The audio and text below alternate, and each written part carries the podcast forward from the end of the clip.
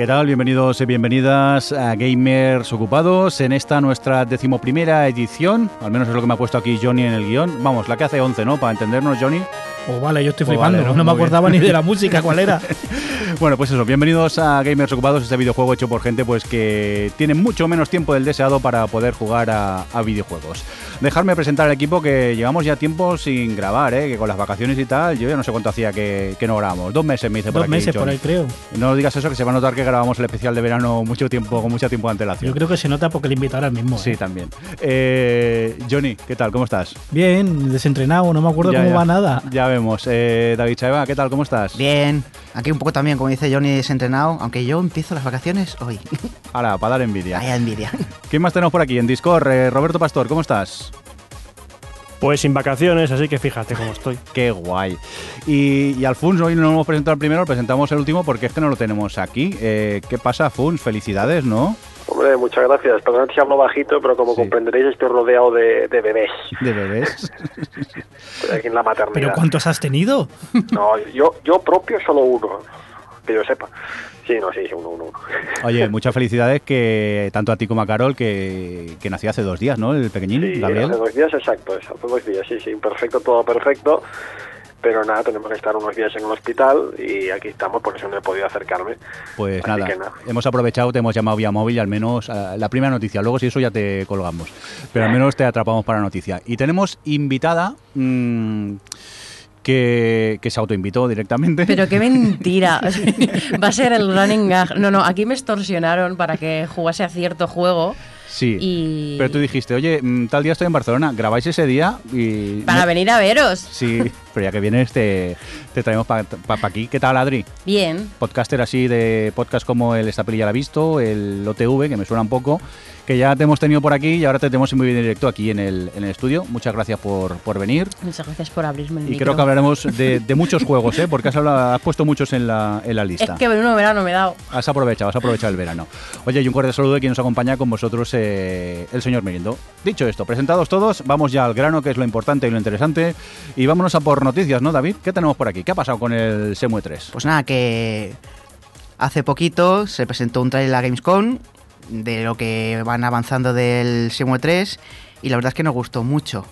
Eh, las animaciones de los personajes eran un poco ridículas. La cara de la protagonista, que normalmente ahora es que es de es oriental, no parecía muy oriental y la gente no estuvo muy contenta. Y a mí me, me hace un poco entristecer porque el que menos pensaba yo que iba a perder era Simo 3. Y parece ser que los Kickstarter no están siendo una plataforma que todo el mundo pensábamos que iba a ser la salvación de esos juegos que mucha gente quiere, pero que las compañías no se atreven a sacar. No sé qué opináis.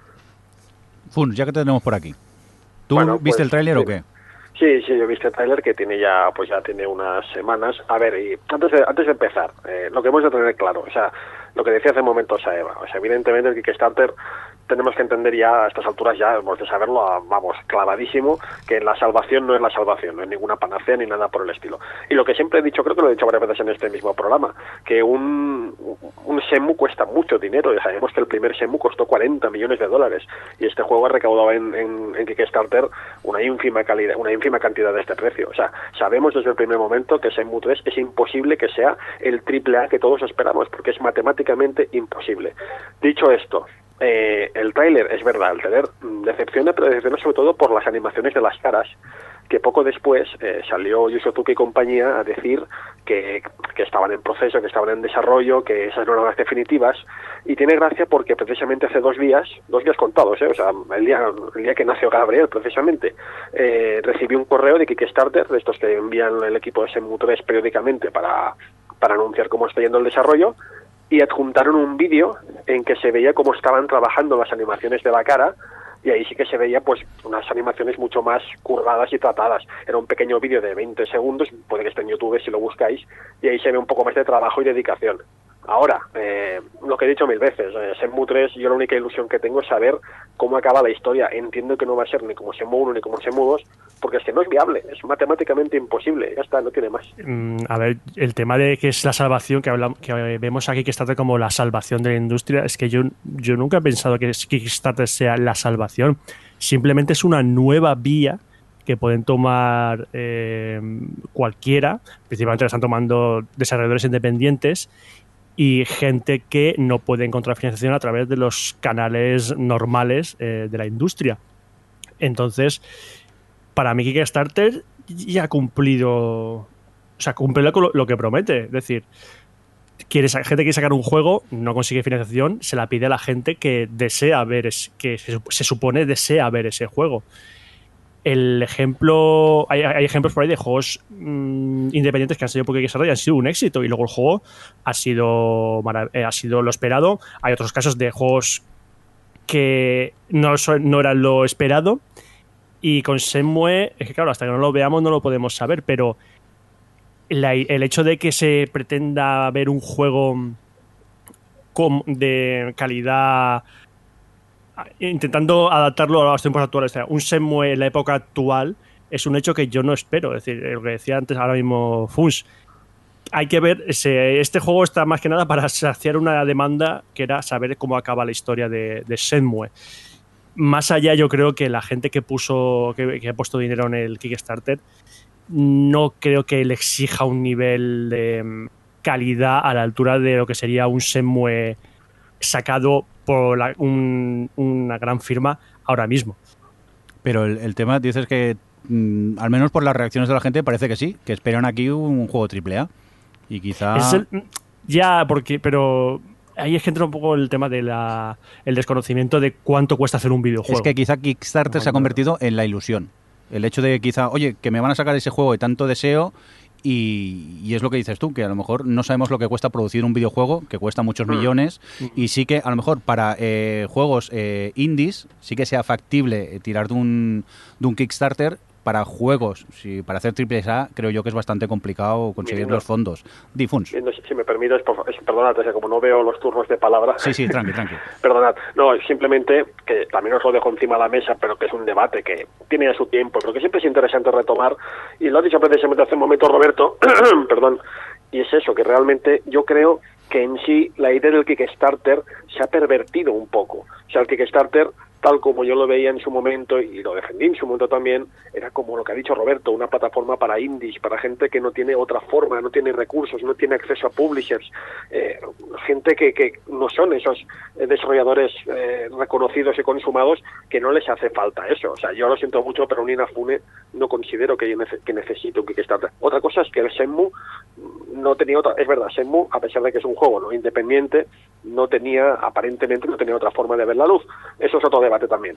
Pero yo creo que, la verdad, ¿eh? yendo más allá de Shenmue o, o- los juegos estos que conocemos de semi triple A, que se han intentado vender como triple A dentro del Kickstarter, se ha pervertido la idea del Kickstarter. El Kickstarter ha de ser eso, el, aficionado, el indie, que sigue adelante porque no tiene otra manera. Y, y se han visto, y la verdad es así, a pesar de que todos conocemos estos juegos triple A que han salido mal, que son los grandes nombres, paralelamente ha habido proyectos buenísimos, magníficos y, y- y fa- y fascinantes que han salido de Kickstarter de gente que ni conocíamos ni sabíamos quiénes eran. Y eso está muy bien, eso está muy bien. Y a raíz de lo que acaba de decir Funs, ¿no crees que parte de esa culpa, entre comillas, la tienen esos grandes nombres de la industria que, por una razón u otra, que no desconocemos y no viene al cuento, se han desligado de las grandes distribuidoras porque querían sacar su proyecto y no les han dejado, no encontrado la financiación? Por ejemplo, ha dicho eh, Inafune, eh, bueno, el propio Yu Suzuki ahora, y otros nombres de, de to- de todo el mundo que dicen, bueno, pues mm, voy a Kickstarter. Y claro, esa gente tiene una reputación tan grande, tiene un, un, un portfolio a sus espaldas y una trayectoria tan grande y tan buena que la gente directamente dice, vale, como está este hombre en el proyecto, va a ser así. El ejemplo de Inafune el- con Mighty Number 9. Este hombre es el de los Mega Man. Este hombre, vamos, tiene que hacer un juegazo. Cuando se ha encontrado que el Mighty Number 9 no era ni de cerca lo. Bueno, ni de- lejos, lo, esperado, pues eso ha sido un poco el muro que se ha pegado a la gente. Y en cierta manera yo creo que es necesario eso pegarse contra esos muros para que la gente se conciencie de que sí, da igual que esté Inafune, da igual que esté Mark Henry, da igual que esté Yu Suzuki detrás del proyecto. Lo importante son los recursos. Si no se tienen recursos, ya puedes ser un puñetero genio que no vas a conseguir el resultado esperado. Yo creo realmente, eh, insisto, Yu Suzuki creo que es un caso distinto porque Yu Suzuki no ha llevado su figura al Kickstarter, ha llevado el juego, ha llevado un Shenmue 3 que sabemos que, bueno, detrás hay muchos rumores de si estaba Sony o no estaba Sony, pero digamos que ellos han sacado la idea de hacer un juego que ningún otro publisher en teoría quería sacar. Casos como el de Inafune o el de Igarashi son gente que no han llevado un juego una franquicia, se han llevado a sí mismos. Han llevado a decir, eh, soy Igarashi, soy Inafune, soy, hay otros más, y han dicho, eh, nosotros queremos hacer un juego.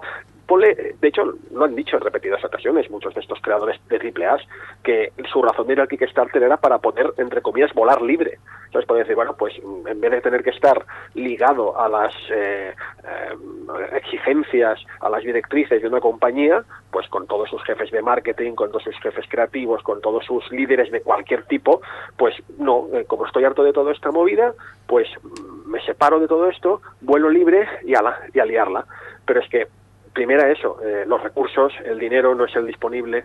Eh, si las empresas, lo hemos dicho muchas veces, los, los, jefes creativos, los jefes de marketing, siempre quedan como los malos, siempre quedan como los malos de la, de la película, pero su trabajo es necesario, su trabajo es necesario. Ellos hacen un trabajo necesario en las empresas de videojuegos.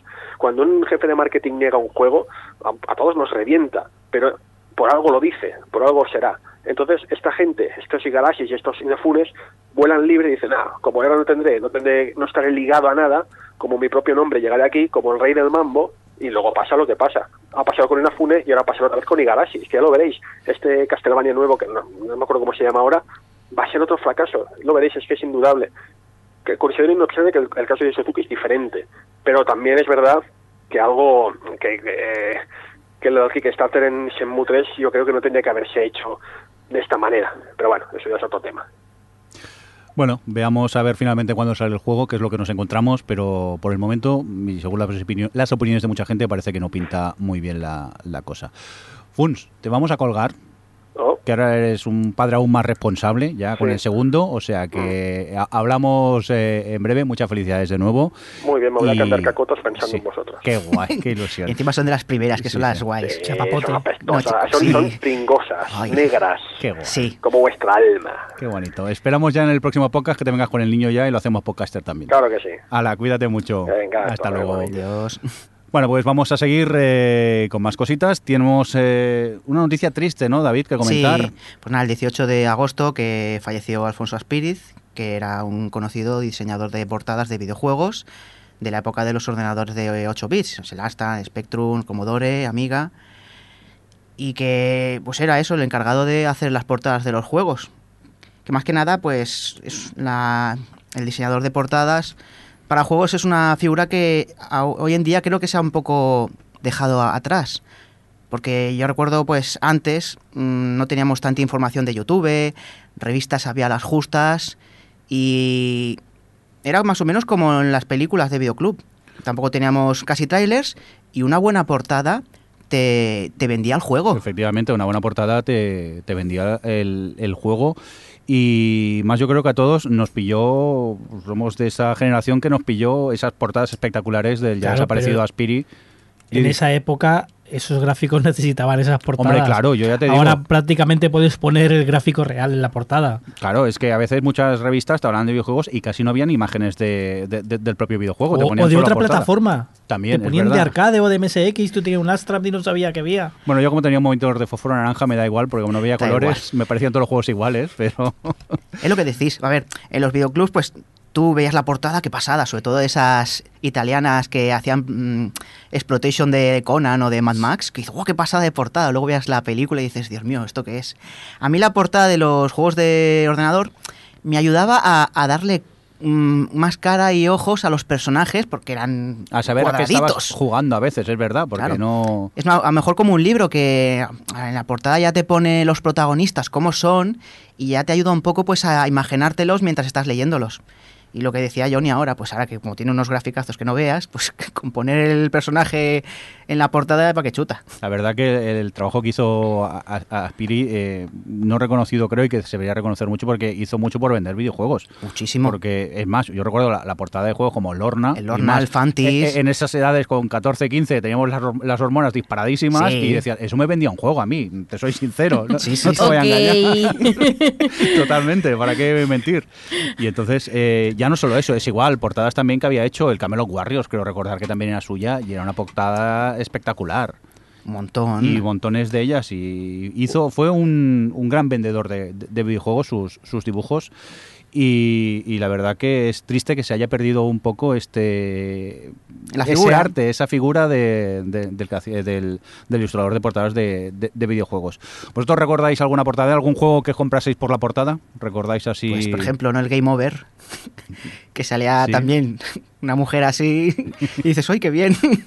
Es que nos pilló en la Lo, época. sí, lo siento mucho, sí, lo siento mucho. No juzgo. Roberto. O sea, sí, pero no Sí. digo nada. Roberto. Yo, yo es que para mí la portada más icónica de esa época no es de, no es de Aspiri, pero es, la, es el Navy Moves, También. Oh. que era un juego mítico y en la portada del personaje eh, tenía un parecido muy, muy cercano a Schwarzenegger. Entonces ahí la portada te ayudaba a identificar el personaje que llevabas como si fuese Schwarzenegger. En Parecido, dice, y un rip de comando. Bueno, es- sí, sí, a ver, sí, escoger la portada de comando de- y cambiarle el traje. Vamos, era genial. Y, y lo que decir, las portadas es que simplemente te ayudaba a ponerle cara a cuatro píxeles, que era lo que veías en, como la cabeza del personaje. Ay, Dios, me acabo de acordar del Navy Move y el Army Move. Qué complicados eran Move. esos juegos. Qué, Sí. qué pa- patán era yo para jugar, qué malo era. Con que al tercer puente ya me caía y no había manera es de que de me pasarlo. parece que según el libro de este de 8 quilates, Sí. Eh, pues por ejemplo Army Moves, no sé si no tenía casi tester o no tenía. Claro, el que hizo el juego dice, no, si me lo pasaba mm, del tirón, pero claro, mm, porque se lo sabía de memoria, pero es que era dificilísimo. Y luego te hablo ya de, por ejemplo, que dices tú, el Camero Warriors y juegos así, el Nonamet. Digo, mm, no, no creo que tuviésemos ahora ni la habilidad ni la paciencia para pasarnos esos juegos. El Nonamet, que, que he visto que en sí el juego se llamaba No Name. Mm. Sí, pero nosotros le llamamos el Nonamet Ah, pues en ese momento. Es que ahora estaba mirando aquí algunas portadas de él, que también está la, la hizo Azpiri, y, y veo que es No Name. o sea, no nombrado. Me flipaba mucho cómo hacía el pelo, sobre todo cuando las portadas de Fantis y todo, mm, tope de, de estirado y todo, estaba muy, muy chulo. Pues eh, nada, un recuerdo desde aquí a la ya desaparecida, triste desaparecida figura de, de Alfonso Azpiri, que nos hizo comprar muchos videojuegos, creo yo. Creo que había por ahí, no sé si para firmar, para poner una, una calle a su nombre, algo así. Si lo encuentro por ahí, me el enlace eh, pondré- lo pondré Lo ahora pondremos en, en el Twitter. post. Muy bien, o también en, en el Twitter de, de David. Vale. Eh, nada, vamos a continuar con más noticias súper actuales, porque estas noticias cuando las pusiste, David, hace un Pues mes. hace un mes dije, mira, Sí. voy a ponerme. Ya ya sabes que estamos ocupados y la, la actualidad la vemos Ya. con la calma y esas cositas. ¿Qué nos quieres comentar, David? Nada, pues nada, una tontería de que Valve presenta un juego, no sé si era en una feria del Dota. Y todo el junto, puede secreto y todo el rollo, y la gente ahí inspeccionada, oh, a ver qué será, como siempre, eh, Half-Life 3, Half-Life 3, y nada, presentan el juego y resulta que es un juego de cartas basado en los personajes del Dota. Y lo presentan y pone a Game Cars y toda la gente. Es que a mí, a mí me extraña hasta que presentasen un juego, porque últimamente Valve ya el tema juegos lo tenía bastante eh, Mm, olvidado. No sé si lo comentaban por Twitter o por ahí, es que, mm, que no esperemos, no sé si lo dijo Roberto, es que, que ya Valve, o sea, no esperéis mm, ya que se haga el Half-Life 3, creo. Que ya Valve ya no va a hacer juegos. Valve ya está con Steam, de distribuidora de juegos, y ya está. No, no, sí, sí. eh, Valve, su negocio principal y, y casi único es, es Steam.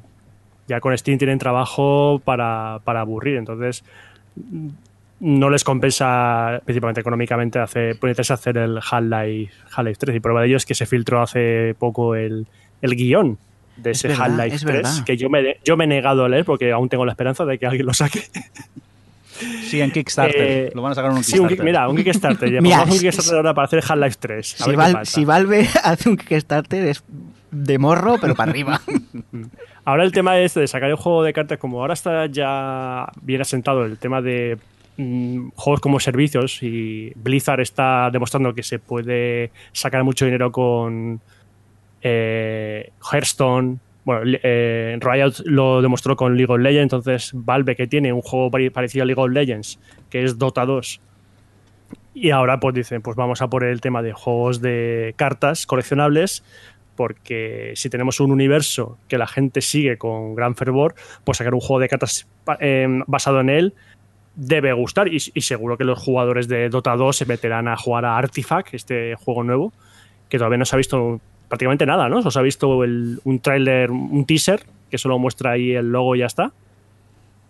Sí, y claro, Valve va a crear, crear sus juegos, sus, sus servicios, su Dota 2, su Artifact y, y sus y, va a centrarse principalmente, bueno, ya se centra principalmente eh, en Steam y a controlar el que la que es la tienda para juegos de PC.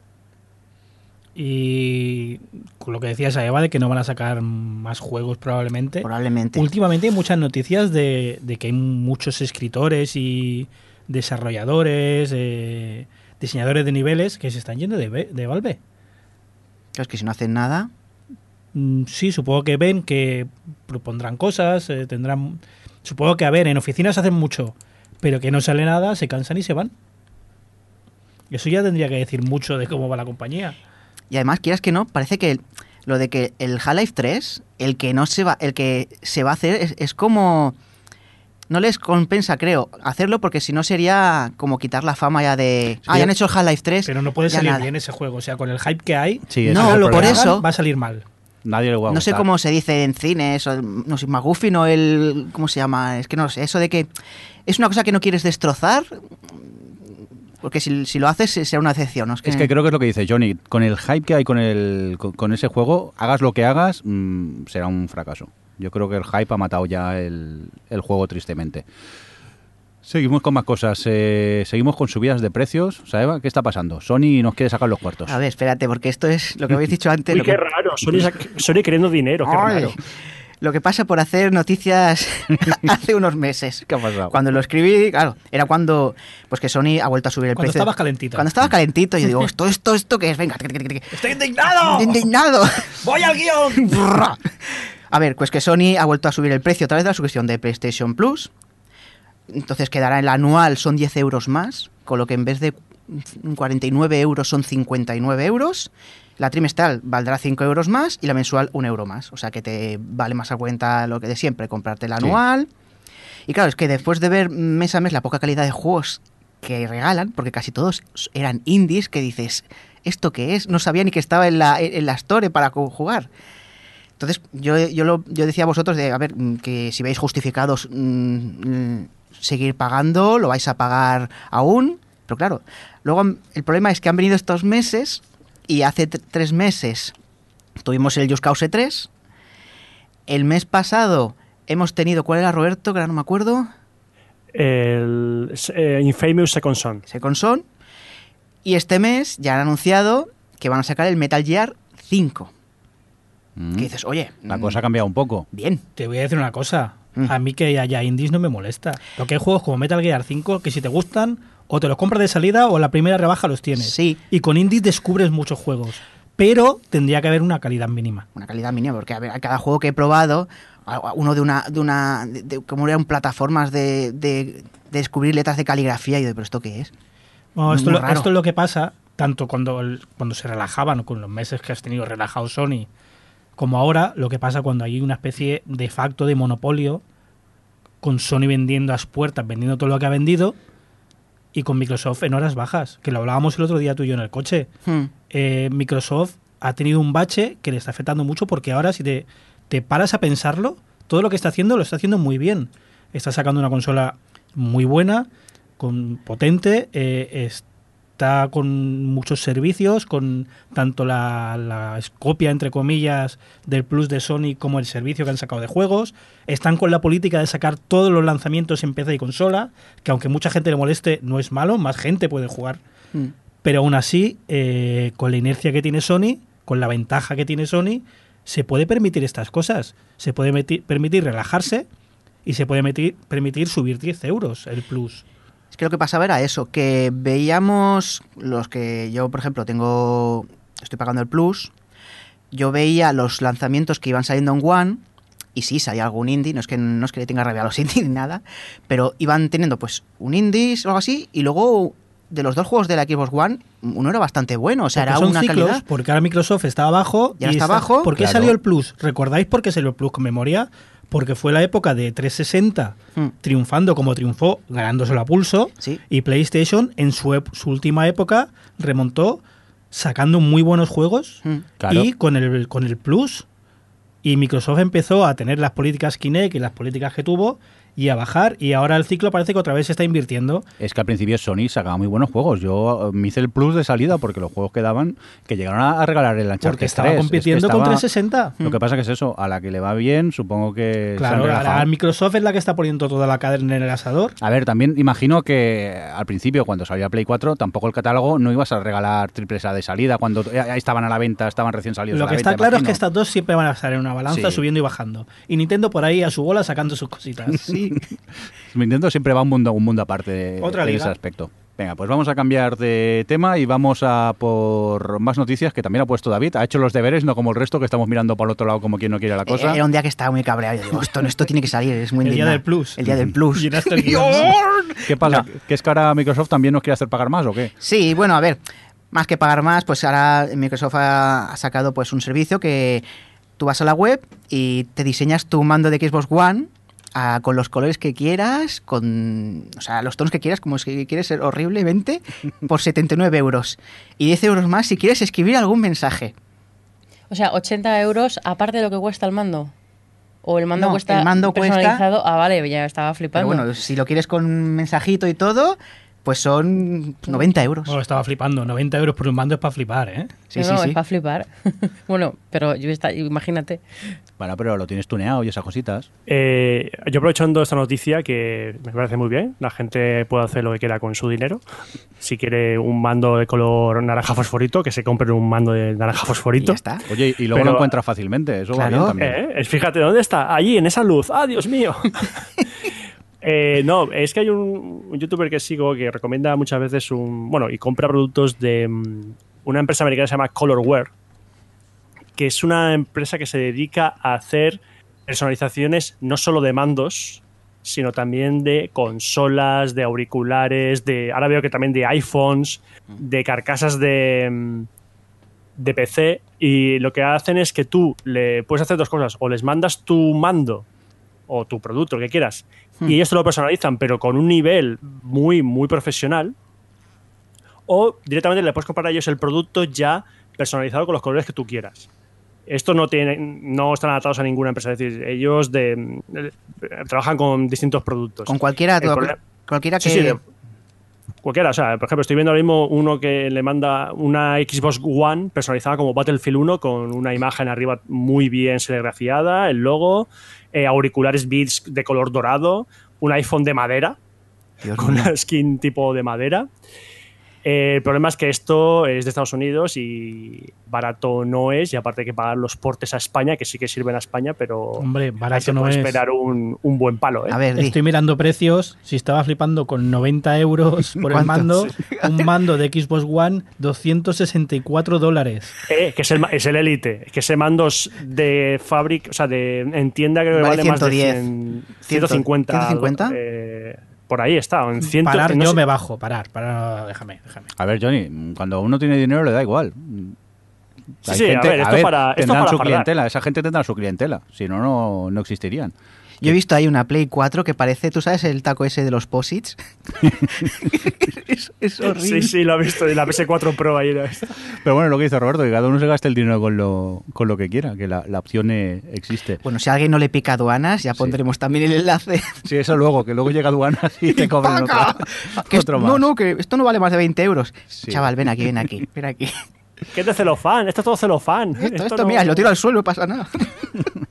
Venga, vamos a continuar con más cosas. Johnny, que mm, quieres hablarnos de la noticia de la realidad, re- realidad virtual de la semana, ¿no? Casi un poco. Mm, Bueno, O realidad no, aumentada, aumentada. Perdón, ya subimos un, un- un escalón. Sí, casi. sí, se están volviendo muy locos, tanto Apple como Microsoft que ha presentado eh, y Google también tiene su propio kit. Ahora todo el mundo quiere tener realidad aumentada. ¿Qué es realidad aumentada? Eso que pones el móvil y se ven cositas, ¿no? Eso que pones el teléfono y superpone cosas. que sobre el papel está muy chulo. Pero eh, hay un pequeño detalle. La tecnología para hacerlo te hace falta mucha potencia. Porque lo que hace es analizar cada fotograma para detectar superficies. Y si os fijáis, en todas las presentaciones son superficies planas y cuadradas. Claro. Porque la tecnología esta se llama fotogrametría. Tiene un problema. Con, lo, con las superficies curvas le cuesta mucho detectarlas, le hace falta mucho proceso. Y con los cristales espejos y reflejos. Así que están metiendo mucha pasta aquí, pero en la vida real no sé yo si funcionará bien. ¿eh? Que eso debe ser un fund de baterías, pero de cuidado, ¿no? No, no, esto. El procesador debe ir. Como loco. a ver, que analizar cada fotograma en tiempo real, olvídate de baterías. el tema que de momento se está empezando. Quizá todavía está un poco en pañales esto. Sí, pero todo el mundo mm. está muy a saco, ¿eh? Han presentado. Todos los teléfonos nuevos de nueva generación lo tienen. Microsoft ha presentado dos pares de gafas. Y luego están las de otras marcas como Lenovo, eh, Lenovo, HTC y unas cuantas más, que van a presentar gafas de realidad virtual y aumentada compatibles con, con Steam. Gafas baraticas. Hablando de gafas, eh, Johnny, eh, ¿todavía eres capaz de distinguir realidad y ficción o, ya sí, porque me he comprado unas, pero son muy baratas. Es el, el DK2 y se ven regular. ¿Te has pillado unas gafas como de segunda mano? De, tercera. de tercera, en tercera regional. que no son las pros, son como de desarrollador que son llegas a ver a, 1080, no, se ve quizá un poco... No recuerdo las especificaciones, se ve bien. sí, se ve para lo que me han costado se ve muy bien. ¿Ya que has estado jugando? Adivina. aparte de Elite Dangerous. Eh, al Elite Dangerous, luego al Dangerous Elite, y luego he probado cuatro cosas más. He probado un par de juegos de plataformas, de coches. Ah, ¿Has jugado al Elite Peligroso? Al Elite Peligroso también, Roberto. Ah, muchas gracias por ¿Y la segunda parte, el Elite Horizon? El Horizon también lo hemos probado y tengo que decir que la inversión es brutal. Sí.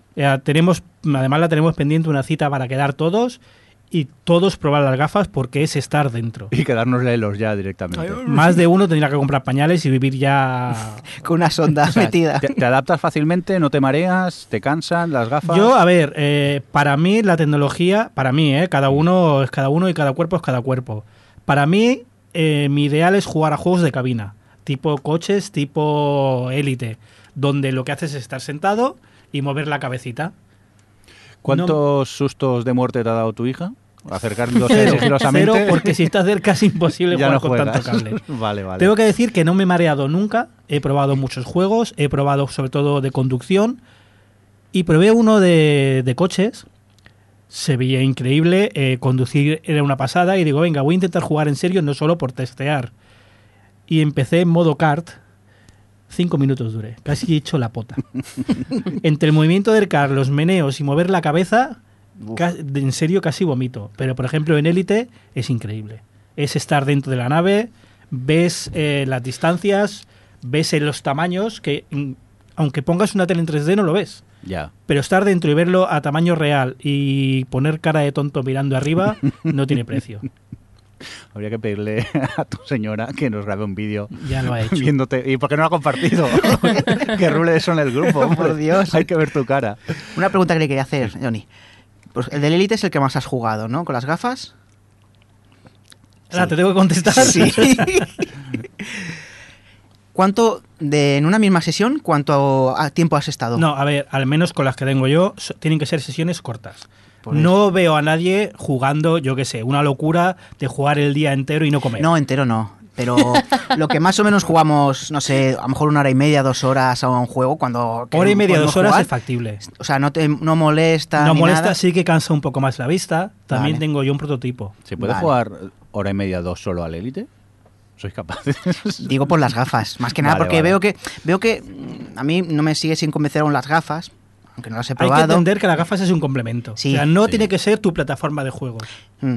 Pero es eso, no lo veo como un, accesorio para estar mucho tiempo. Porque más que nada por eso lo que te cansas.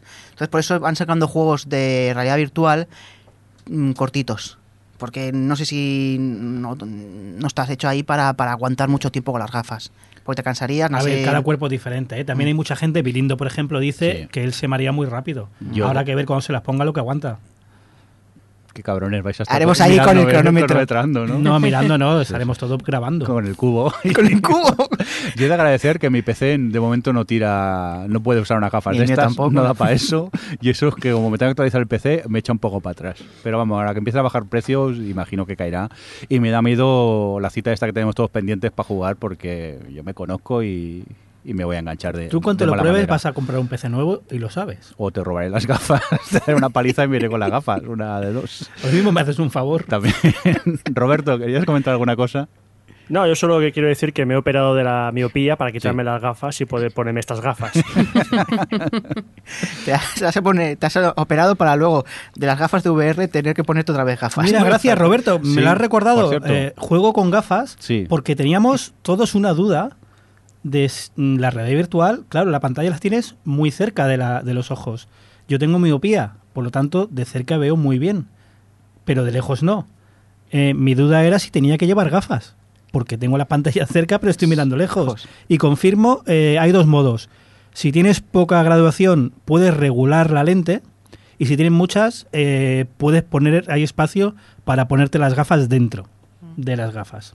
Y si la montura es gorda también. A ver, ¿te si la montura es muy gorda, de- pues um, habría que mirarlo, pero, O sea, pero es le- factible. Le sumo al precio de comprarme las gafas de VR, comprarme unas gafas nuevas. O hacer como. Roberto y operarte los ojos.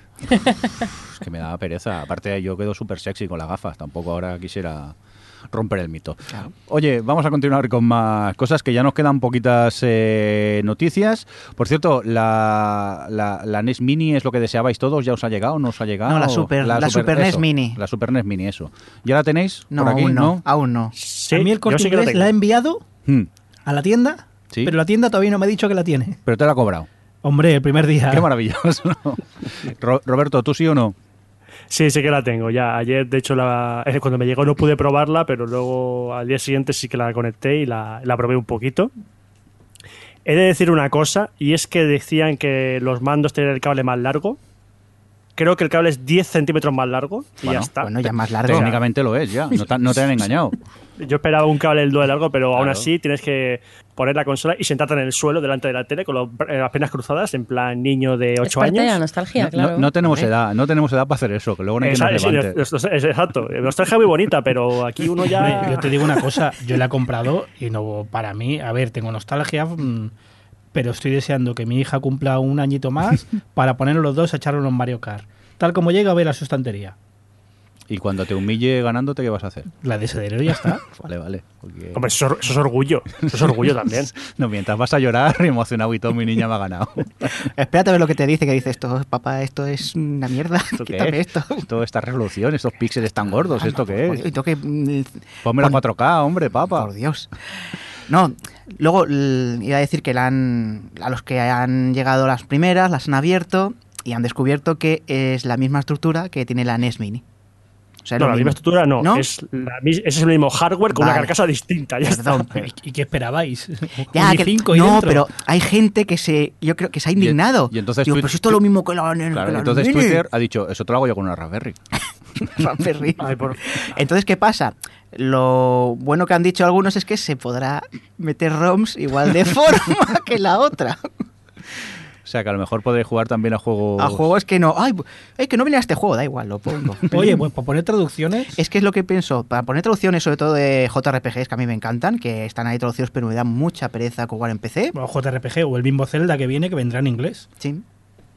Pues lo pones en castellano y ya está. Oye, por cierto, Roberto, ¿hay rumores que se ha anunciado el Commodore 64 Mini y eso está confirmado o es un rumor de momento? R- Rumores, ¿no? Que está anunciado. Ya, oficialmente. Sí, que la empresa eh, Retro Games, nombre muy original, ha anunciado el Commodore 64 Mini, que como su nombre indica, es un Commodore 64 Mini. Mini, muy bien. Es, el Commodore 64 es uno de estos ordenadores míticos de los años 80, de los 8 bits, y es un teclado pequeñito, no es el mismo tamaño que un Commodore normal, y tiene un- unos puertos HDMI y manda su, puertos USB a los laterales. Y va a traer en, dentro de memoria 64 juegos. Para, para hacer la coña con el tema 64. Entonces, toda la gente que en su día pues tuvo un Commodore 64 y tiene mucha nostalgia, pues va a tener la posibilidad en 2018 de hacerse con uno por unos 80 euros y ya confirmado que Coach Media lo va a distribuir en, en España. Veremos si esto luego deriva en otra vez en bueno, vamos a, a, hackearlo para meterle todo el catálogo de como de 64 y tienes un de 64 pequeñito que conectas a la tele y puedes jugar a, cualquier juego. Que parece ser que ya hemos pasado del tema de una máquina con un montón de emuladores a un montón de máquinas para jugar a, a muchos emuladores. A, muchos emuladores. Oh, quiero jugar a, un juego de, la Super NES, conecto la Super NES Mini. Quiero jugar a un juego de NES, a la NES Mini, a la Commodore 64. Entonces, eh, en Twitter dijo eh, Pedro Aznar, que eh, sigo, pidió eh, por favor que saquen un Amstrad CPC Mini y yo por favor quiero un Amstrad CPC Mini.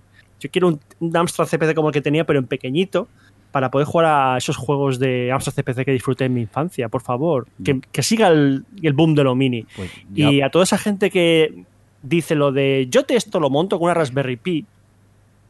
A ver, yo también lo monto con una Raspberry Pi.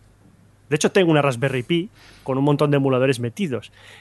Pero he de decir dos cosas. Una, no todo el mundo sabe cómo trabajar con una Raspberry Pi. Y dos, los que sabemos trabajar con una Raspberry Pi, es un coñazo trabajar con una Raspberry Pi para empezar a jugar.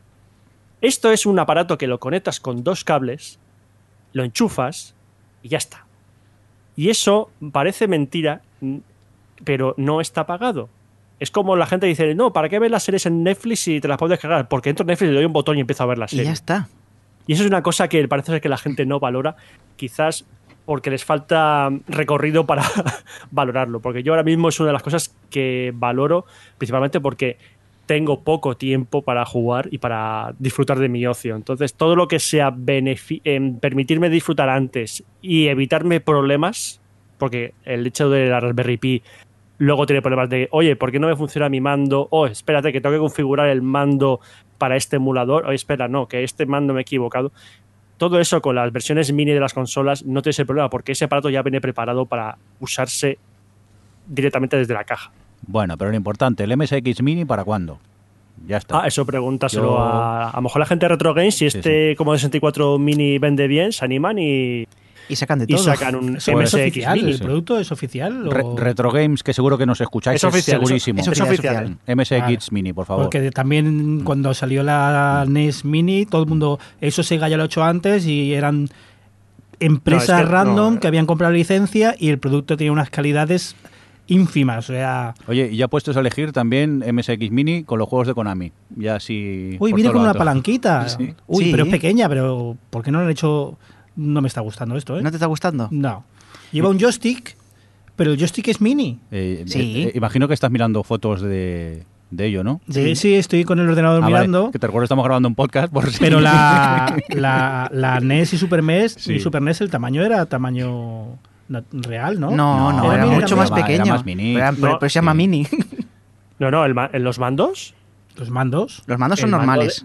El mando de la, Super NES Mini es normal, de la NES Mini también. Sí, sí, no, estás hablando de mandos. Pensaba que decías De, la consola. no, no, es que con el Commodore viene un mando mini. Ah. ah. Claro, un mini joystick, ¿no? Claro.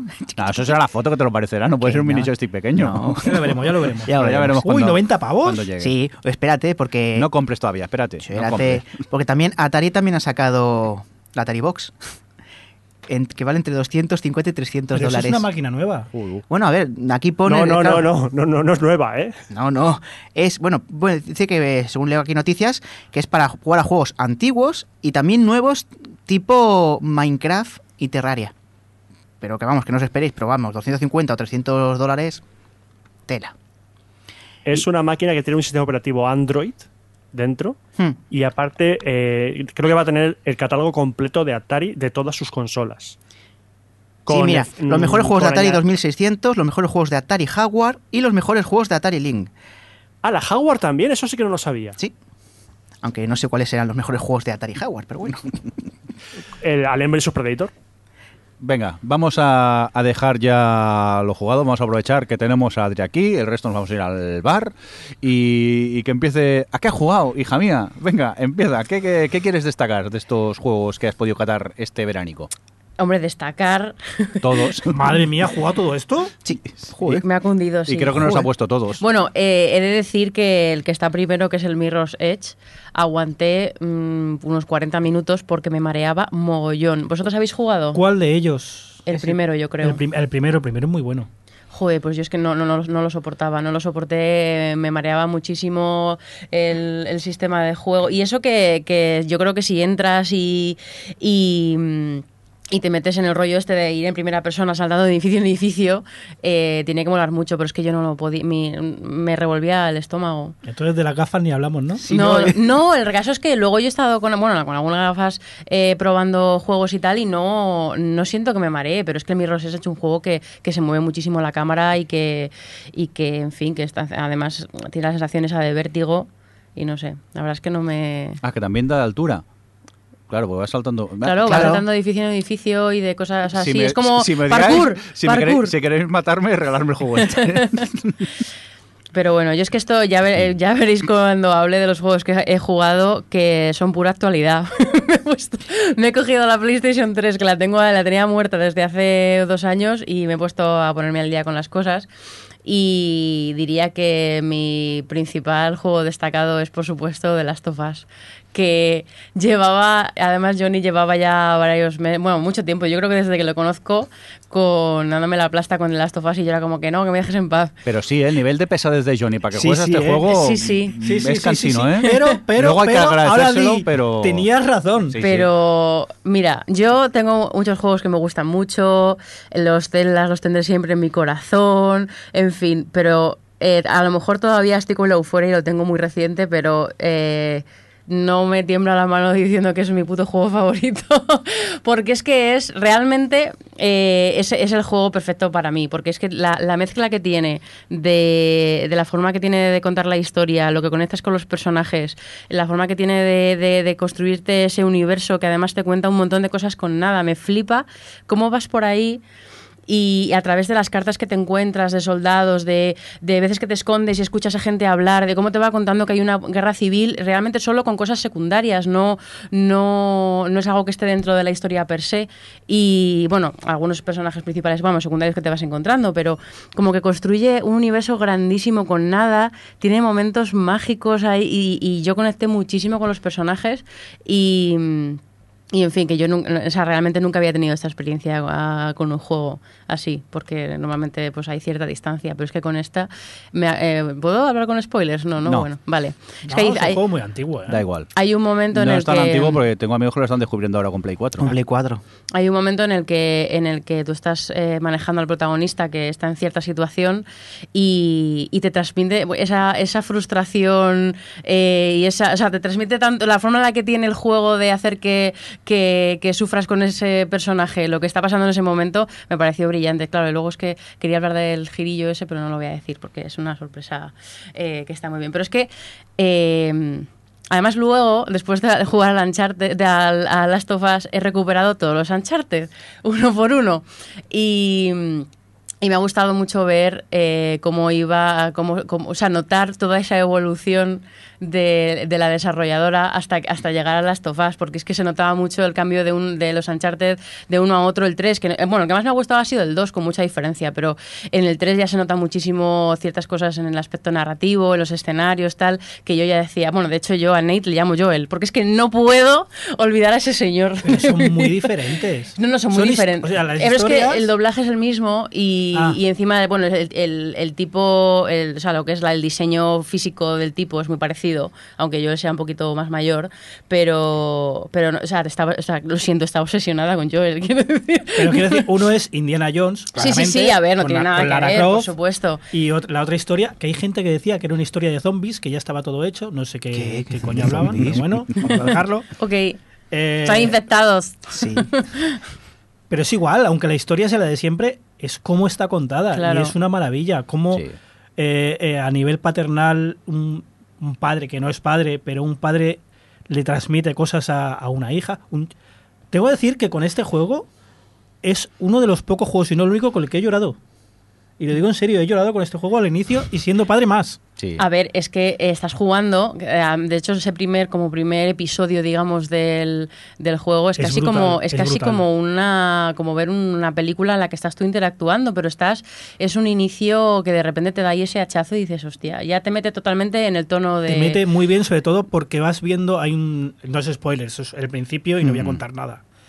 Ahí al inicio, cuando se desata todo, que estás viendo las noticias por un lado en una tele, pero también lo estás viendo por la ventana. Y todo eso te mete y de golpe tu vecino, que lo conoce de toda la vida, te intenta atacar y entra la locura esa y ya no te das cuenta y estás dentro, estás en el juego. Eso y la banda sonora de Santolaya, que bueno, es bueno, Yo, yo ya la tenía muy escuchada, pero ya con en, mitad del juego, vamos, todos los feelings. Yo, cuatro notas, si habéis jugado, una jirafa y cuatro notas y, y, se, y ponen los pelos Yo si habéis jugado os recomiendo el canal de, de YouTube, el Kids React, eh, los niños reaccionando, que aparte de niños también hay una edición con gente mayor jugando este juego y, es maravilloso porque vais vais a ver lo por donde por los momentos por los sentimientos que habéis eh, tenido vosotros ante este juego vais a ver cómo los tiene todo el mundo jugando porque encima le ponen eso el principio del juego o sea el primer tramo el prólogo y no no hay, hay una parte que son juegan todo el juego los niños Vale. Y allí ya es. Ahí sí no lo he visto. Y ya no vuelven a dormir tampoco en unos cuantos. El caso es que no solo es por, por que eh, tenga esos momentos tan tristes y vaya tan a saco, es que realmente eh, tiene un catálogo de emociones, porque no voy a contar nada, ¿eh? pero hay un momento muy como la escena de los brachiosaurios de Jurassic Park, pero con jirafas, que es como una especie de pequeño oasis en medio de toda la mierda que están sufriendo y toda la gente la que han perdido y todo lo que ha pasado que es como, pues podríamos olvidar de todo esto, bueno, la misión que tienen ellos dos y intentar sobrevivir tú y yo y ser felices y tienen ese momento de felicidad y de repente, pues bueno, ella dice, no, hay que seguir adelante porque no podría perdonarme si, si no consiguiéramos y entiendes a los dos porque los, lo ves con los ojos de él que ha vivido e, ese pasado cuando la humanidad era normal. Sí. Y entiendes también los ojos de ella de la maravilla de ver eso, a mm. alguien que ha vivido básicamente en cloacas. Sí. Es, es genial. Ese. Sí, además ahí justo cuando se acaba la secuencia se están yendo las jirafas y yo he hecho una última mirada, es como me parte el alma. Es un juego que creo que es el único juego, es uno de los pocos que enseña tanto a hablar de Half-Life, cómo es la narrativa, cómo sin interrumpir nada te puede decir mucho con dos conversaciones, con dos miradas o con lo que dice Adri, mirando un cartel pegado en una pared. Mm. Sí, o, bueno, incluso cuando estás en medio de la jugabilidad, que tú te estás moviendo, ellos te mantienen conversaciones constantemente. O sea, es como es, estar contando historias todo el rato, con, los escenarios con los que interactúas, con la persona con la que llevas al lado, porque me gusta mucho que es algo que también pasa en la Uncharted, siempre vas acompañado de, gente en la aventura y eso aporta mogollón a, la narrativa del juego. Y, eso, cualquier cosa que interactúas, eh, están aportando cosas a ese universo y a tu relación con ese universo. Y me parece, vamos, alucinante. Pues eh, Adri, mm, que has jugado primero Last of Us. Ya. Eh, luego, luego Uncharted 1, 2 y 3. The Last of Us lo hicieron entre el Uncharted 3 y el 4. Ya verás cuando empieces Uncharted 4 y, y veas claramente dice, vale, han aprendido un montón de cómo contar una historia porque la narrativa de, de, de Uncharted 4 es simplemente brutal en comparación con los otros tres. Siendo un juego distinto, porque Uncharted hace mucho hincapié en el tema de, la acción y de la espectacularidad. a nivel emocional, Uncharted 4, y más si vienes con los tres anteriores, que ya tienes a Nate y a todos los personajes en el corazón, es simplemente brutal. Y yo, yo decir que, mm, como, al igual que Johnny, lloré con The Last of Us, me da miedo jugarlo ahora como padre, porque sé que el, primer, el, inicio del juego me va a destruir, pero quiero comprarlo para jugarlo en PS4 con el DLC, que no lo jugué. Pero Adri, yo creo que con el Uncharted 4, con cierta mm, escena desde el final, le va a saltar dos lagrimones así de grandes. Cuando me compre la PS4 cae fijo. Porque, porque si Nate te ha calado lo mínimo, porque Nate es un personaje mucho más plano que, que Joel, Simplemente es que ahí ya dice, vale, Naughty Dog, ya has aprendido cómo hacernos llorar con un juego de disparos, desgraciado. ¿Por qué nos haces esto? Leí una, perdón, vi una entrevista con, con, ay, ¿cómo se llamaba la chica? Se me ha olvidado el nombre, pero se supone que es, bueno, según... Amy... Amy algo. Esa es una chica española que es la ah, jefa de... Sí, de, bueno, creo que es del desarrollo del equipo de animación, de, animación tal, sí. Y ella decía que claramente ella había trabajado antes en otros sitios y tal, y hablaba de Naughty Dog porque que se había ido ahí porque mm, para ella era un sitio en el que contaban historias a través de videojuegos y no al revés. Y realmente es que ya he jugado a cuatro juegos suyos y, y está claro que utilizan, o sea, que no en otros juegos te da la sensación de que las cinemáticas y que la historia está un poco como la justificación para, pues bueno, ponerte a jugar sobre sobre todo en un juego como el Uncharted, que es de aventuras o, tal, y hay pocos, bueno, yo he jugado a, pocas eh, excepciones de esto. Por ejemplo, a mí me gusta mucho la trilogía de, de Prince of Persia, de las áreas del tiempo y tal, que sí que tenía una, un guion súper bueno, pero, pero no, en, en estas, en Uncharted y en Last of Us, es que quieren contar esas historias, sobre todo en Uncharted 3. Las arenas del tiempo es un buen guion para ser un videojuego de Last of Us es un buen guion. Eh, punto. De hecho, atención que me fui con toda, vamos, a, a, Letterbox, que es una página que hay en internet para mantener un poco, la, o sea, como si fuese el Film Affinity, bueno, da igual, que ya entras y es una red social para llevar una cuenta de todas las películas que ves. Me fui y dije, seguro que alguien ha metido el Last of Us. Y efectivamente, que ahí solo hay películas, ¿eh? Y miniseries a veces. Estaba en Last of Us y lo añadí a mis películas como una reina, porque vamos, eh, película del año para mí. Dime, ¿por qué juego te vas a comprar la Play 4? Por el Last of Us 2. de hecho, cuando vaya a salir el Last of Us 2, me pienso comprar la Play 4, jugar al Last of Us 1 remasterizado y luego ya juego al 2. Ese es mi plan, maestro. Eh, pues yo, ahora que estamos hablando de esto, he jugado a. Me he pasado, de hecho, un Charted 4. Sí. Y no estoy de acuerdo con Roberto. Tengo que decir, para empezar, esto tampoco lo estás nunca. También es verdad. Eh, es Naughty Dog, vamos a empezar por ahí. Esto juegan en otra liga. Decir las, los detallitos de Naughty Dog es hilar muy fino, porque sus productos son como son. Y Uncharted 2, ay, perdón, Uncharted 4 tiene una calidad acojonante en lo técnico y en todo lo demás. Pero tengo que decir que se me ha hecho largo, precisamente por lo que comentaba Roberto, porque quiere ser más narrativo que los anteriores pero pegas tantos tiros y estira tanto el juego, dura tantas horas, que sinceramente, si durara la mitad... ¿Cuántas horas dura? Pues tranquilamente podría decir que unas 10, 12 horas. Ah, pero ah, pues a mí en los Uncharted me han durado 10 horas todos. Pues a lo mejor se me ha hecho largo por otros motivos. No, te puedo decir exactamente cuánto me ha durado, pero se me ha hecho largo. Tampoco los Uncharted. O yo soy muy malo que lo estoy jugando, sobre todo porque a la hora de pegar no, Es que no voy a decir las horas porque realmente no las sé. Sé que la sensación de que le sobraban la mitad de tiros y le sobraban muchas cosas de mm, no porque sea malo, es un buen juego, es un buen Uncharted, pero venimos de, de Last of Us 2, ay, perdona, de, de Last of Us, mm. y viniendo de ese juego, algunas cosas que pasan en Uncharted es como un paso atrás. Sé que son dos ligas, sé que uno es un acción y aventuras y el otro es una cosa más profunda, pero como que le sobra mucho y le sobran muchos tiros. O sea, matas a más A mí se me pasaba con el 1, ¿eh? que me sobraban muchos tiros y me sobraba. Y con bueno, supongo que porque venía en Last of Us y en Last of Us además puedes interactuar más con los escenarios, te puedes ir a investigar por ahí por las casas abandonadas a conseguir cosas, eh, que me gusta mucho el efecto Puedes evitar los tiroteos. Puedes evitar los tiroteos, que son el, el cambio al 2 me gustó que ya pudieses hacer un poco de sigilo y aún así normalmente te obligan a ponerte a tirar a, a pegar tiros, que vamos, ya dominó el mando de la Play 3 que da gusto. Y, eso, pero, pero sí que a mí eso me pasa un poco con los de que a veces es como, bueno, yo preferiría que me diesen otra opción de enfrentarme a esta situación, que era algo que lo podía hacer en Last of Us, que me podía enfrentar a las situaciones de, con diferentes estrategias. Repito que, para que no se vuelva loca la gente luego en los comentarios, es la puntilla a un producto excelente. A mí sí me ha hecho algo largo por eso, precisamente por de dónde venimos. Roberto, ¿se te ha hecho largo a ti o qué? No, pero entiendo lo que dice Johnny. El hecho de que hay momentos, no con los tiroteos, sino, con algunas escenas de, escalado, porque un chart está más tiempo escalando que otra cosa. Y entiendo lo que dice Johnny, que, que hay algunas tramos que estás pensando, esto lo pueden haber hecho un poco corto y no pasaba nada. Pero también entiendo que un Uncharted tiene su público y Naughty Dog lo sabe. Y un Uncharted 4, que ellos dijeron directamente que iba a ser el último Uncharted con Nathan Drake porque ahora han sacado el, ese Uncharted nuevo. Uncharted señoras. Uncharted, señoras, es el, el, DLC, el DLC standalone.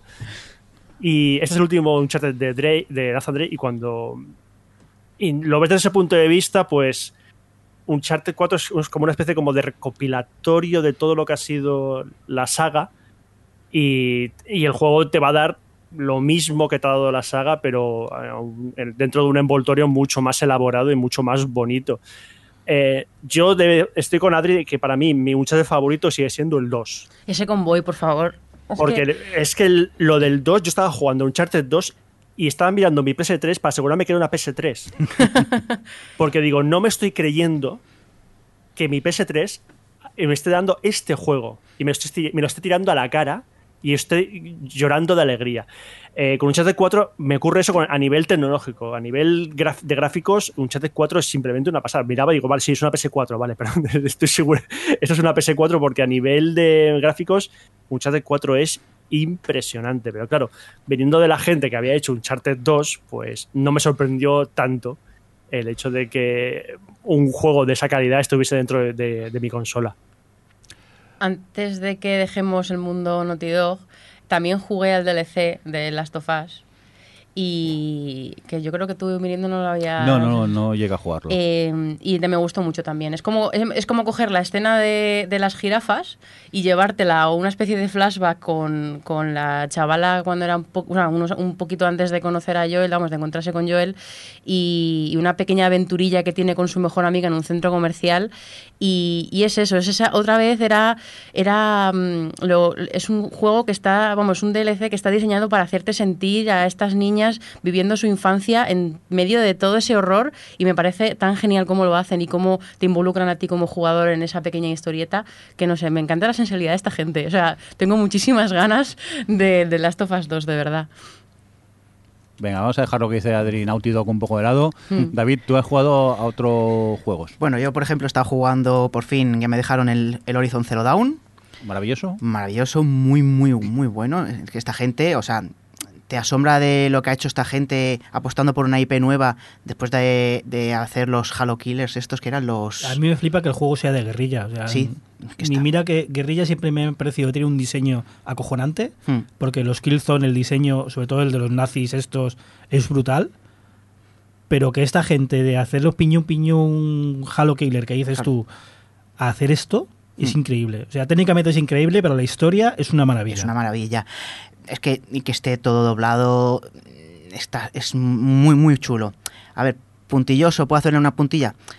Mm, me hubiese gustado que hubiese que la protagonista hubiese sido un poco más como Lara Croft el remasterizado que aquí por ejemplo la protagonista es como está entrenando mucho pues es una máquina vale al principio y me gustaba mucho en el Tomb Raider antes que eh, cuando presentaba era muy joven eh, sí que es una máquina pero como es muy joven como ella, es muy inexperta.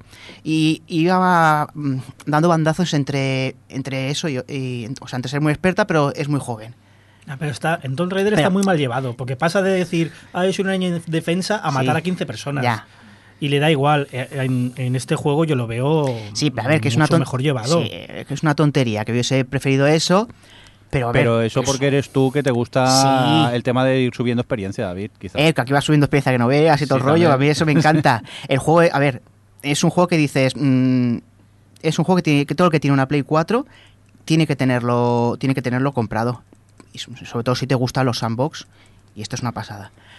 Luego también he estado jugando, por ejemplo, al Valkyrie Azul Revolution, que es un, digamos, un spin-off de los Valkyrie Chronicles, que salieron uno en Play 3 y han salido en PSP. Han intentado hacer una cosa muy rara, porque los Valkyrie Clones eran simulator RPGs, ¿vale?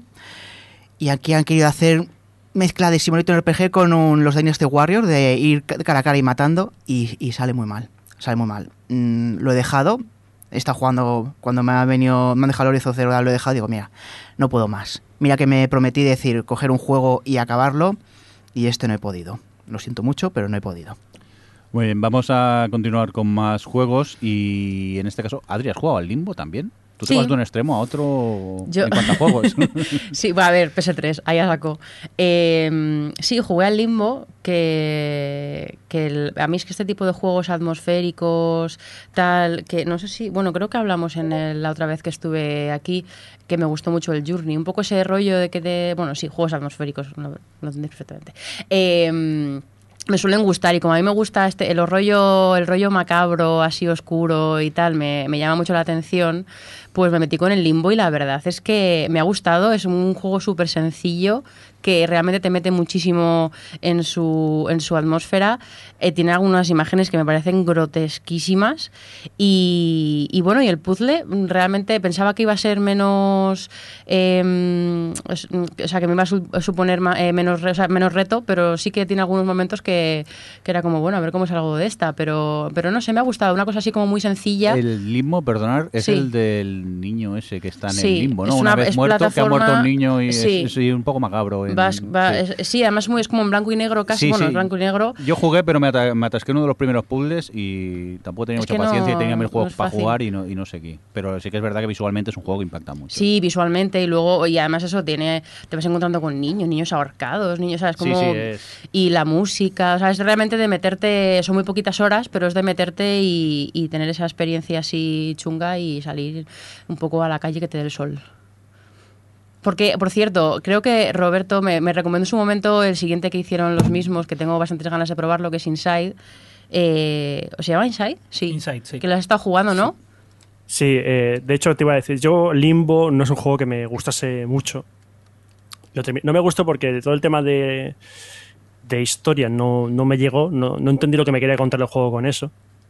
Y aparte la mecánica era muy en plan muerte y, o sea, causa y efecto. Es decir, ¿te han matado? Ah, vale, pues ahora aquí tendré que saltar. Ah, me han vuelto a matar, pues me tendré que saltar y hacer otra hmm. cosa. Entonces esa mecánica no me gustó. Eh, Inside creo que es mucho mejor que Limbo en, tanto en ambientación. Se aleja un poco ya de la ambientación del diseño tan simple de blanco y negro. Eh, Pero porque este tiene historia, ¿no? Este tiene un propósito. El, Exacto, Inside sí que te cuenta una historia. Es más narrativo que Limbo. Tiene también puzzle, tiene tiene de puzzles, tiene algo, plataformeo, o sea, te quiere que cuente una historia tanto a nivel mecánico como a nivel de ambientación. El diseño artístico me parece muchísimo mejor que Limbo, de hecho es uno de los mejores diseños que he visto en un videojuego, es simplemente genial. Y es que ya desde el primer minuto de juego estás prácticamente enganchado hasta acabar. El juego dura unas cuatro horas Creo que es no sé si la duración más o menos es como la de como la de Limbo, mejor es un poco más. Pero cuenta mucho más. Empatizas mucho más con el con el crío que llevas, una cosa que en Limbo no empatizaba porque yo sí, llevas a un crío, pero luego ves que los críos que te querían matar a ti eran iguales. Hmm.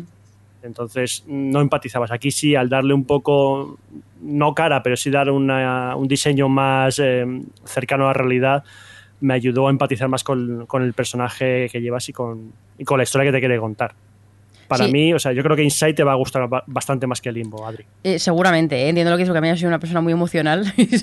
y, por ejemplo, a ver, nada, lo he dicho, lo he mencionado, pero, pero nada que ver con el Journey, por supuesto, porque era mucho más emocional y, tengo ganas del Insight. Pero un poco en la línea de lo que decías, a mí a veces me gusta mucho jugar los juegos simplemente porque, porque visualmente o la atmósfera que crean me gustan. Y uno de los que he jugado precisamente también esto últimamente es que sacó los de Monument Valley, sacaron el 2 y, es un juego que es muy sencillo, que los puzzles son bastante fáciles y que simplemente son, son como mini pantallas que están que, es diseño gráfico y que juegan es un juego de perspectivas y tal. Y simplemente me gusta jugarlo porque me parece precioso de ver y, y esa, esos escenarios que, crean me parecen muy imaginativos y tal. No me aporta mucho más eh, allá de eso pero pero bueno es lo que el juego me ofrece y a mí me gusta. Entonces bueno supongo que eh, también en el sentido, en, o sea, el Inside me gustó por este sentido, lo que me gustaba es la atmósfera y, obviamente tampoco va mucho más allá, pero, pero a veces a mí el rollo este de, entrar simplemente por, por el diseño ya me vale. Pero vamos a seguir con más juegos porque Roberto no solo ha jugado al Inside, ha jugado más cositas. Ah, pues yo he jugado un juego que es de los más bonitos que he jugado en mi vida, o al menos en los últimos años. Y es uno de esos juegos que Adri va a tener que jugar también. Ya estamos. Dejad de ponerme deberes, la gente de gamers ocupados. Es, un Adri, es un Adri juego. Es un Adri juego. Es Ori and the Blind Forest, que es un plataformas, mm, lo que comúnmente se llama como Metroidvania, es decir, un plataformas en el que llevas un personaje que tiene ciertas habilidades y luego para desbloquear ciertas zonas tienes que adquirir otras habilidades. Pero es un juego que desde el primer momento, ya a través de la dirección artística, que es simplemente espectacular, está todo, todo el escenario, todos los personajes están eh, diseñados, dibujados e ilustrados a, mano.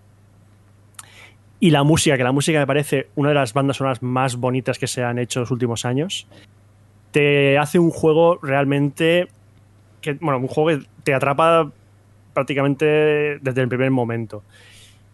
Es un juego que tiene acción, o sea, no es un juego de plataformas al tipo Limbo o Inside en el que es narrativo. Aquí no hay prácticamente narrativa salvo los cutscenes que hay por el medio, sino que es un plataformeo mm, no difícil, pero un poquito exigente. Pero no, no es un juego imposible para nada tiene ciertos momentos en el que estás con la tensión hasta arriba porque la mezcla entre la banda sonora, la acción de la y la acción del juego te mantiene en tensión hasta que acaba en una explosión emocional que yo en cierto momento dije, solté el mando y dije, vale, dejarme descansar ahora un momento, por favor, porque, porque me estabas poniendo al límite y me parece uno de los mejores juegos. Ahora, que este E3 anunciaron su segunda parte, solo tengo ganas de, echarle el, guante.